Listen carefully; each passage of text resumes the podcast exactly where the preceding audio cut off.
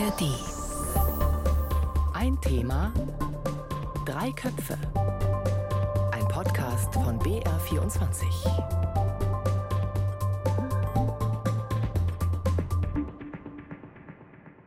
Hallo und herzlich willkommen bei Ein Thema Drei Köpfe. Ich bin Jean-Marie Magro.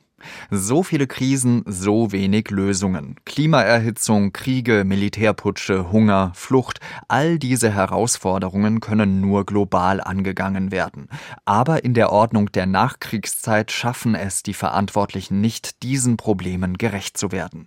Und aufstrebende Länder wollen mehr Mitsprache, wie hier zum Beispiel stellvertretend der Präsident Südafrikas Cyril Ramaphosa erklärt.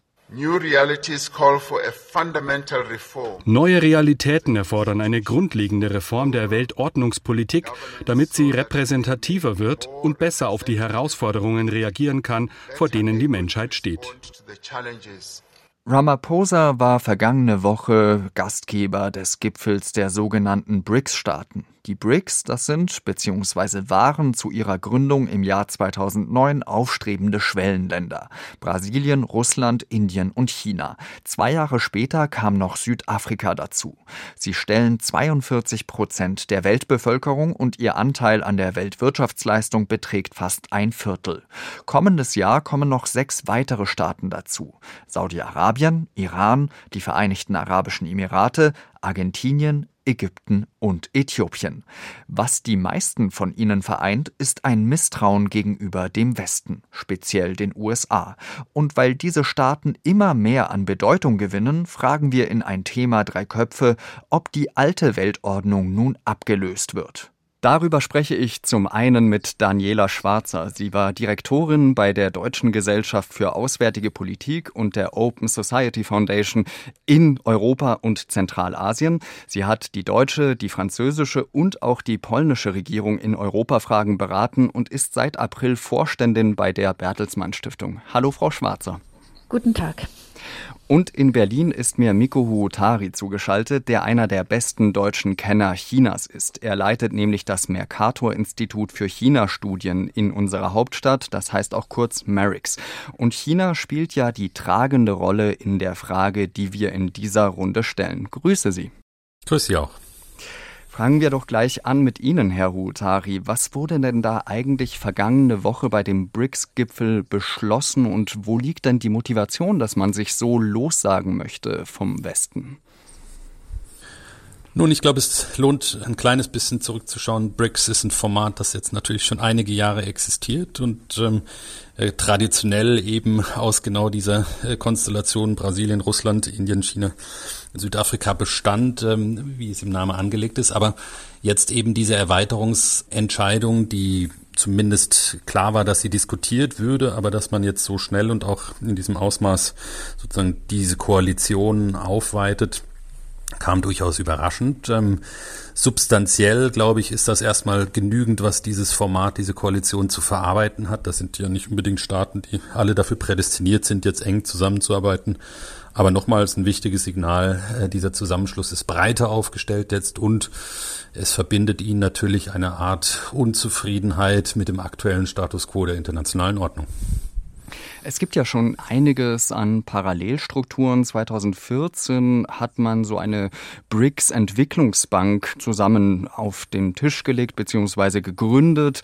Und ich habe vor unserer Sendung auch mit einem China-Spezialisten, Eric Olander heißt er, gesprochen. Der ist unter anderem der Gründer des Medienprojekts The China Global South Project. Hören wir mal kurz, was er sagt.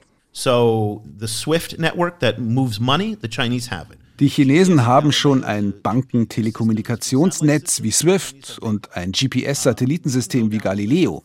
Wir können die Liste fortführen. Die Chinesen machen das, um sich den Spielraum zu verschaffen, der ihnen aus ihrer Sicht als zweitgrößte Volkswirtschaft der Welt zusteht.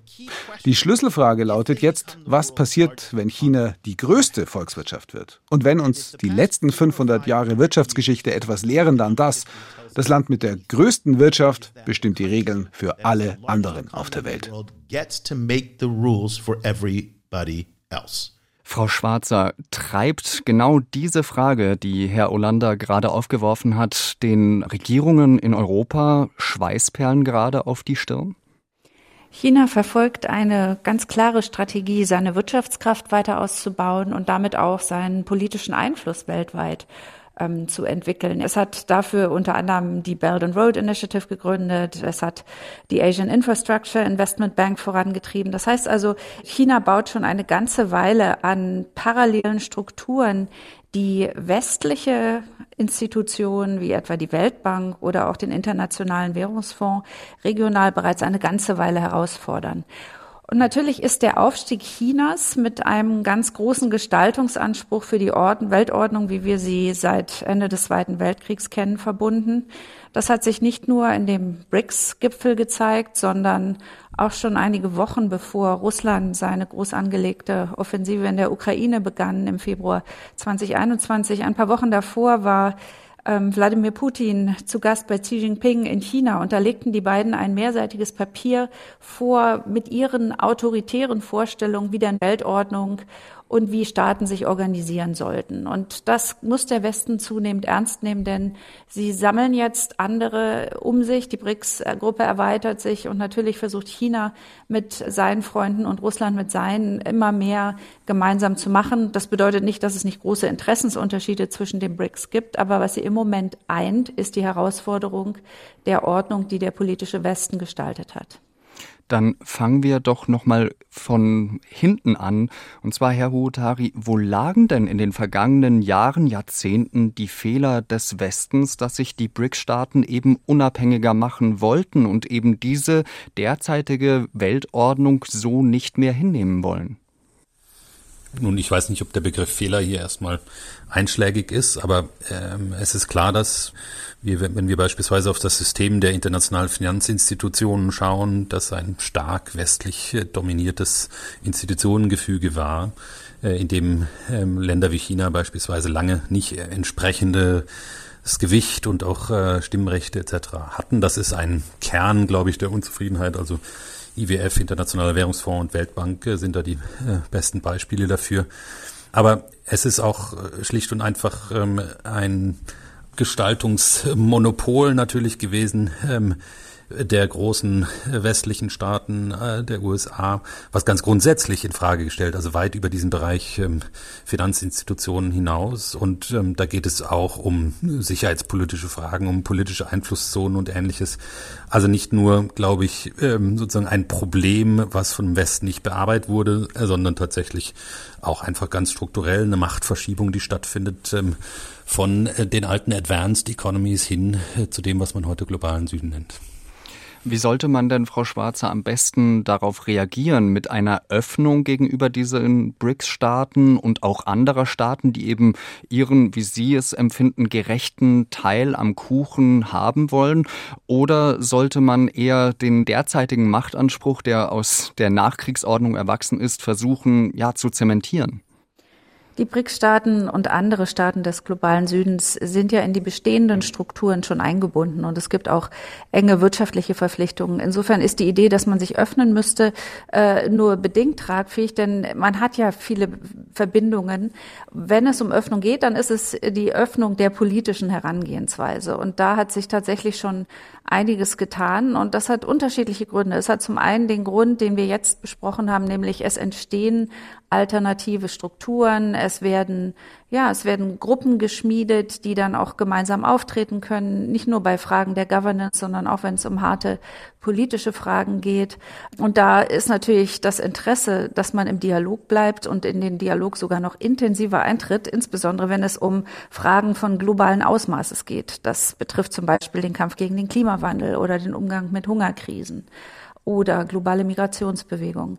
Und darüber hinaus aber ist es so, dass die BRICS eben auch interessant geworden sind und andere Staaten des globalen Südens für Europa in dem Maße, in dem sie merken, dass sie ihre Wirtschaftsbeziehungen diversifizieren müssen. Im Moment hat Deutschland ja es gerade geschafft, seine große Energieabhängigkeit von, von äh, Russland zu verändern. Und wir blicken auf China mit größerer Vorsicht. Im Raum steht die Idee des De-Risking. Und das bedeutet, dass natürlich weltweit geguckt wird, wo sind denn Staaten, die für uns interessant sind als Wirtschaftspartner, als Lieferanten von Rohstoffen, als Standort auch. Und deshalb öffnet sich gerade viel. Aber was der politische Westen erst noch schaffen muss, ist die BRICS-Staaten, die sich im Moment in einer Art Abwehrhaltung befinden, weil sie das Thema, wir wollen die globale Ordnung ändern, so stark nach vorne tragen und das eben in Opposition zum Westen machen, dass man da einen gemeinsamen Dialog findet und fragt, welche Ordnung dient denn dazu, dass wir es schaffen, gemeinsam planetare Fragen zu lösen, dass wir gemeinsam Risiken in den Griff bekommen und die großen Krisen unserer Zeit bewältigen. Da ist ja hochspannend in, unter diesem Gesichtspunkt, den Sie gerade angesprochen haben, eben zum Beispiel die Frage des Klimawandels, der Klimakrise, wo man sich ja eigentlich denken könnte, die westlichen Staaten haben über Jahrzehnte hinweg äh, sehr viele, also den größten Teil an CO2 und an anderen klimaschädlichen Gasen in die Atmosphäre imitiert. Und nun aber soll das große Problem eben sein, dass diese großen Bevölkerungen in China und in Indien eben so sehr gewachsen sind in den vergangenen Jahren und eben jetzt auch so viel Abgase in die Atmosphäre pusten und dass man die dann eigentlich beschuldigt, anstatt dass man sich an die eigene Nase fasst. Könnte man da vielleicht etwas erreichen ähm, oder sind Sie da eher skeptisch, Frau Schwarzer, wenn Sie zum Beispiel an den Wahlkampf äh, in den USA denken, wo vor allem die Republikaner sagen, China ist das große Problem in der Klimafrage? Ja, ich glaube, da müssen wir tatsächlich auf uns selbst gucken und schauen, was über die vergangenen Jahrzehnte von den großen Industrienationen an Ursachen des Klimawandels ähm, bewirkt wurde. Und die Haltung der Staaten, die zu den größten Verursachern gehören, beginnt sich ja schon langsam zu ändern. Das zeigt zum Beispiel der Solidaritätsfonds, der bei der letzten COP-Klimakonferenz aufgelegt wurde, der eben der Transformation im globalen Süden und auch die Unterstützung, die für die Folgen des Klimawandels, für die Folgenbewältigung, die da zur Verfügung gestellt wird. Das sind alles Zeichen, dass man merkt, man hat Verantwortung. Sie haben Bezug genommen auf die Position der Republikaner. Nun, die amerikanische Klimadebatte ist äh, aus vielerlei Hinsichten schwierig, aber auch sehr spannend. Zum einen die Republikaner, die teilweise ja den Klimawandel immer noch leugnen oder ihn eben anderen in die Schuhe schieben wollen. Ähm, auf Seiten der Demokraten sieht man, dass sehr viel jetzt durch die äh, Regierung von Joe Biden da reingesteckt wird, ähm, im Land selbst die grüne Transformation hinzubekommen. Aber auch das geht auf Kosten anderer, denn dieses sehr, sehr groß angelegte Subventionsprogramm zur Ansiedlung grüner Technologien, zum Ausbau grüner Infrastruktur in den USA, das wird die USA in diesem Bereich voranbringen, vielleicht sogar zum, zur führenden Nation machen im Bereich der grünen Transformation, aber ist eben auch eine wirklich knallharte Industriepolitik und das wird sicherlich nicht nur aus europäischer Sicht, sondern auch aus dem Blick der BRIC-Staaten und anderer Staaten des globalen Südens mit Skepsis betrachtet. Hat denn, Herr Huotari, der Westen und vor allem die USA überhaupt noch die Glaubwürdigkeit bei diesen aufstrebenden Schwellenländern und vor allem China, dass man bei diesen planetaren Fragen, wie Frau Schwarzer vorhin gesagt hat, da überhaupt noch zusammen etwas erreichen kann? Ich bin da nicht so pessimistisch, aber wir haben natürlich einen Riesenberg von Hausaufgaben zu tun und ähm, das wird jeden Tag auf die Prüfung gestellt und ähm, wird in den Fortschrittsberichten zur Einhaltung der eigenen Klimaziele und bei der Frage des Technologietransfers äh, mit Partnern und in der Klimadiplomatie natürlich getestet. Und dann gibt es, wie Frau Schwarzer gerade sagte, ganz einfache Prüfsteine. Schaffen wir es, die 100 Milliarden für die Unterstützung des globalen Südens bei der Transformation bereitzustellen, ja oder nein? Und das sind schon Sachen, die müssen erledigt werden. Ähm, aber ich finde es ganz grundsätzlich äh, gefährlich, wenn wir auch uns sozusagen unter Wert verkaufen. Das ist eine Riesenaufgabe, aber die Tatsache, dass Staaten jetzt sozusagen in alternativen Koalitionen noch weitere Ankerpunkte suchen, heißt ja nicht, dass das sozusagen eine äh, vollständig funktionierende äh, Blockade gegen den Westen mit sich bringt. Ähm, Indien ist das beste Beispiel natürlich in der BRICS-Koalition, ein Staat, der in wirklich vielfacher Weise versucht, enger auch mit Europa zusammenzuarbeiten, auch mit den USA sicherheitspolitisch viel stärker verbandelt ist, als das in der Vergangenheit der Fall war. Also da gibt es auch Brüche in diesen äh, neuen äh, Blöcken, die da entstehen, die wir sehr ernst nehmen müssen. Auf diese Brüche, Entschuldigung, wollte ich Sie gerade ansprechen, weil wenn man sich diese Bündnisse anschaut aus BRICS und BRICS Plus, jetzt bei der Erweiterung haben wir gesehen, Iran und Saudi-Arabien werden gemeinsam aufgenommen. Wir erleben gerade auch in dieser Woche, dass äh, die indischen Vertreter sich sehr stark über die chinesische neue Landkarte echauffieren, auf denen zum Beispiel auch indische Provinzen als chinesisch markiert werden. Wie betrachten Sie das eigentlich? Ist dieses äh, BRICS-Bündnis wirklich äh, stabil äh, und ähm, was schweißt die überhaupt zusammen? Nun, das ist ein Lowest Common Denominator Projekt im Moment. Ähm, Können Sie das ähm, vielleicht auch mal auf Deutsch? Also der Versuch, sozusagen kleinster gemeinsamer Nenner, der im Moment darin besteht, sozusagen bestehende Ordnung ähm, nicht einfach so hinzunehmen, eigenen Gestaltungsanspruch in neuen Formaten auch zu versuchen zu katalysieren und eine gewisse Grundablehnung vielleicht gegen äh, ein normativ aufgeladenes, stark liberales, äh, globales äh, oder Globalisierungsprojekt ähm, das ja auch so vom Westen gar nicht mehr vorgetragen wird, wie vielleicht in der Vergangenheit. Und dann eine gewisse Grundorientierung auf, äh, ich sag mal, Asien als den Hort, äh, mit China natürlich im Zentrum, wo globales Wachstum generiert wird. Also in, es ist ein Umgang mit der Machtverschiebung, die sich ausspielt, der Versuch, neue Machtpotenziale auch für sich selber nutzbar zu machen, aber in sich sehr heterogen, nicht geschlossen, nicht weitgehend institutionalisiert und im Moment würde ich sagen auch noch nicht in der Lage, sozusagen entscheidende Unterschiede in globalen Fragen zu machen. Was ich mich und wahrscheinlich auch viele andere sich da die ganze Zeit fragen, ist, wo ist da eigentlich der Platz Europas in dieser Frage und in einer möglichen neuen Weltordnung? Passenderweise hat Frau Schwarzer äh, dazu ein Buch veröffentlicht, wo sie sich ja genau mit dieser Frage beschäftigen. Gibt es sozusagen einen Weg für Europa zwischen den USA und China? Zu welcher Antwort kommen Sie da? Europa ist mit den USA und China zusammen äh, einer der drei größten Wirtschaftsräume der Welt. Und das ist wirklich das Pfund, mit dem wir wuchern können und müssen. Wir haben den Binnenmarkt, wir sind attraktiv, wir sind stark, wir haben äh, viele Mitgliedstaaten, die auch militärisch eine Rolle spielen, wenngleich natürlich die Europäische Union keine Verteidigungsunion ist. Aber Europa ist ein großer und wichtiger globaler Akteur. Gegenüber den USA und China ist das Verhältnis sehr unterschiedlich, denn mit den Amerikanern verbindet uns neben der tiefen Wirtschaftsbeziehung natürlich auch die gemeinsame Mitgliedschaft in der transatlantischen Allianz NATO. Und wir wissen so gut wie vielleicht seit Jahrzehnten nicht mehr, wie wichtig das ist, seit Russland die Ukraine vor eineinhalb Jahren noch mal viel größer angegriffen hat, als es vorher war.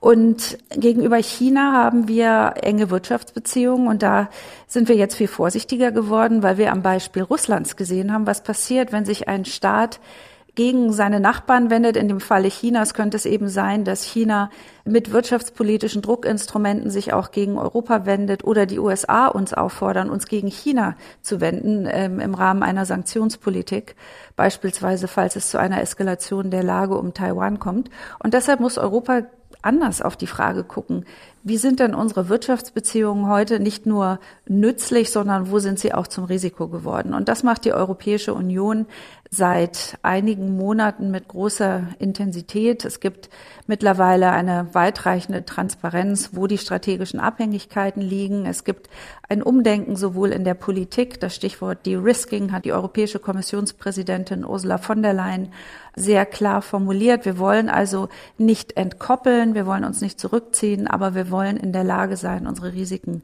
im Griff zu haben.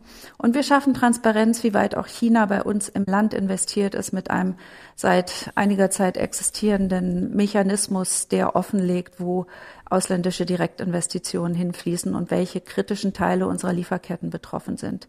Das heißt, Europa sucht sich seinen Platz. Es versucht auch normativ bei der Frage Gestaltung von internationalen Regeln, letztendlich auch Gestaltung von Weltordnung mitzuwirken, ist bei manchen Standards Vorreiter, etwa im Klimaschutz und beim Datenschutz.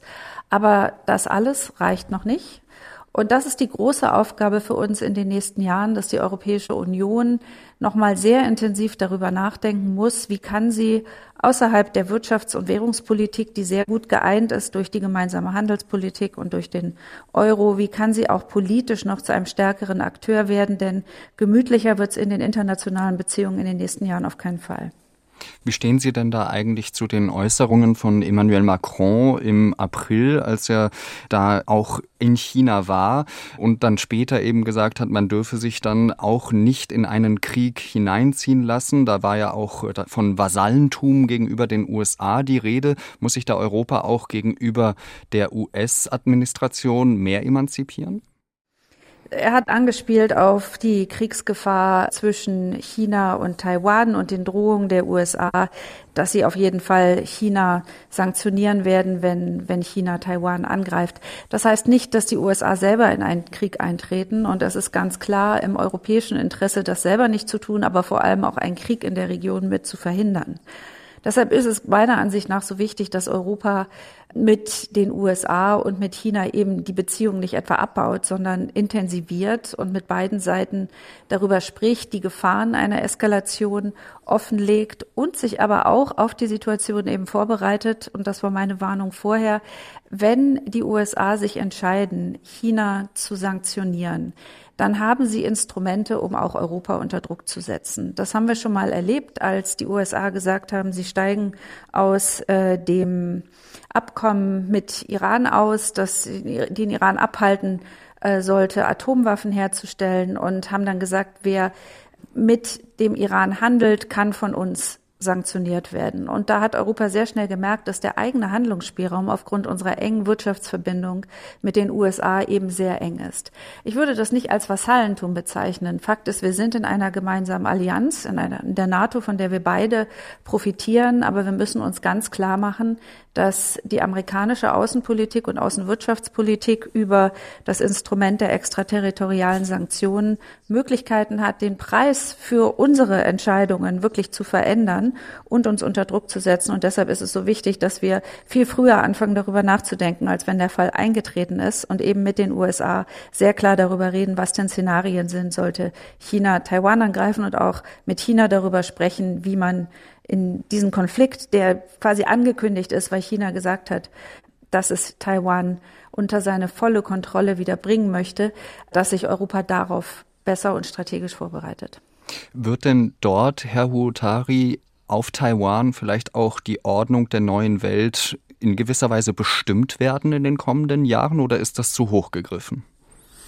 Die wird an vielen Fronten bestimmt, aber natürlich ist das einer der zentralen Konflikte zwischen den USA und China erstmal mit äh, schwerem ähm, Geschütz, was dort aufgefahren ist. Ähm, aber die Ordnung ist dann international doch noch sehr vielschichtig und an vielen anderen Stellen prekär. Ich würde sagen, es fängt zu Hause bei uns an, wenn wir mal an unsere Betroffenheit äh, denken. Und die Klimafrage wird internationale Ordnung auch äh, bestimmen. Also insofern, ja, es ist ein zentraler Faktor. Der US-chinesische Konflikt spielt sich allerdings auch in ganz anderen Dimensionen im Technologiebereich, äh, in der Raumfahrt, ähm, im Bereich der atomaren Rüstung, Raketen, im südchinesischen Meer statt. Also das ist ein Fluchtpunkt der Debatte, auf den wir, genau wie Frau Schwarzer sagt, wir uns europäisch sehr stark vorbereiten müssen und äh, unsere Preparedness, unsere ähm, Fähigkeit dann auch zu Antworten im europäischen Interesse stärken müssen. Gibt es denn, Herr Hutari, aus Ihrer Sicht Punkte, wo Sie sagen würden, da hat China, da haben die BRICS-Staaten eben auf jeden Fall recht, dass man sich das noch einmal neu anschauen müsste und neu verhandeln müsste, weil es eben derzeit so auf der Welt nicht gerecht läuft, beziehungsweise eben diese Länder ins Hintertreffen geraten, obwohl sie ja bald äh, ein Drittel, sogar mehr als ein Drittel der Weltwirtschaftsleistung ausmachen? Also ich hatte den Punkt vorhin gemacht, es gibt das Gerüst der internationalen Finanzinstitutionen. Ich glaube, da ist gerade im IWF unglaublich viel passiert schon, was die Verschiebung der, der Prioritäten angeht, auch das institutionelle Gewicht. Aber es bleibt eine große Aufgabe in internationalen Organisationen, diese Gewichtung vorzunehmen, auch natürlich zu antizipieren, wie sieht's aus mit der Reform des Sicherheitsrates. Das sind alles ganz alte, schwere Probleme und da werden wir keine großen, schnellen Schritte erwarten. Aber es ist richtig, da ist die internationale Ordnung vielleicht nicht mehr so zeitgemäß, wie sie vor 20, 30 Jahren war. Ich würde behaupten, dass in der Sache äh, wo wir zu großen Herausforderungen jetzt wirklich ähm, schauen, ähm, globale Krisen, Gesundheit, Klima, dass wir da gut beraten sind, in weiteren Formaten zu denken. Das gilt genauso für die G7, wie es für die BRICS-Konstellation geht. Wir müssen da schauen, dass diese Koalitionen nicht gegeneinander arbeiten. Im Moment sehe ich das ähm, Stand jetzt noch nicht. Wo ich mir Sorgen mache, ist gerade im Bereich Digitales, also an den Stellen, wo internationale Ordnungsvorstellungen sozusagen geprägt sind von illiberalen, also Vorstellungen, die das Innere des politischen prägen, dann auch international durchgesetzt werden, wo es an die Rechte und äh, Freiheiten des Einzelnen geht. Wenn da sich die BRICS sozusagen immer stärker auch als Vetomacht international positionieren, das wird sich im Digitalen insbesondere ausspielen, das wird eine schwierige Herausforderung für uns. Frau Schwarzer, kann der Westen denn in dieser Zeit auch weiterhin auf Liberalismus, Demokratie und Menschenrechte pochen gegenüber diesen Ländern? Oder kann man da überhaupt einen Blumentopf gewinnen in Verhandlungen, weil es dann eben zu Szenen führt, wie zum Beispiel das Abbürsten von Frau Baerbock, wenn sie dann in China auftritt? Es zieht tatsächlich ein oder ist ein neuer Realismus in die außenpolitische Diskussion eingezogen, weil die Idee, dass wir andere Staaten in ihrem Verhalten oder andere Regierungen in ihrem Verhalten gegenüber der Bevölkerung beispielsweise stark beeinflussen können, ähm, dass wir die Rechtsordnung in den Staaten beeinflussen können, indem wir für Menschenrechte uns aussprechen.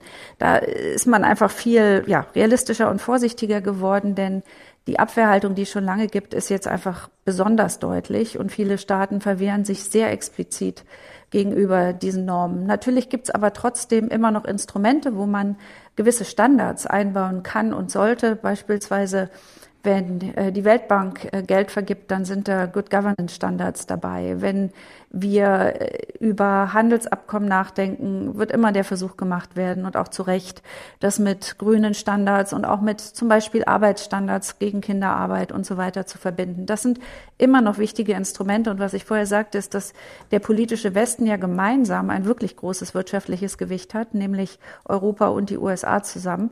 Und deshalb ist die Sache nicht verloren. Aber was ganz klar ist, ist, dass die BRICS-Staaten und andere auch viel deutlicher sich gegen das, was sie als versuchte Einflussnahme in ihrem Inneren empfinden, wehren und dass deshalb die Frage zum Beispiel auch von Politik, die auf Demokratisierung abzielt, in anderen Staaten, da sind auch die USA seit Jahren sehr viel vorsichtiger geworden.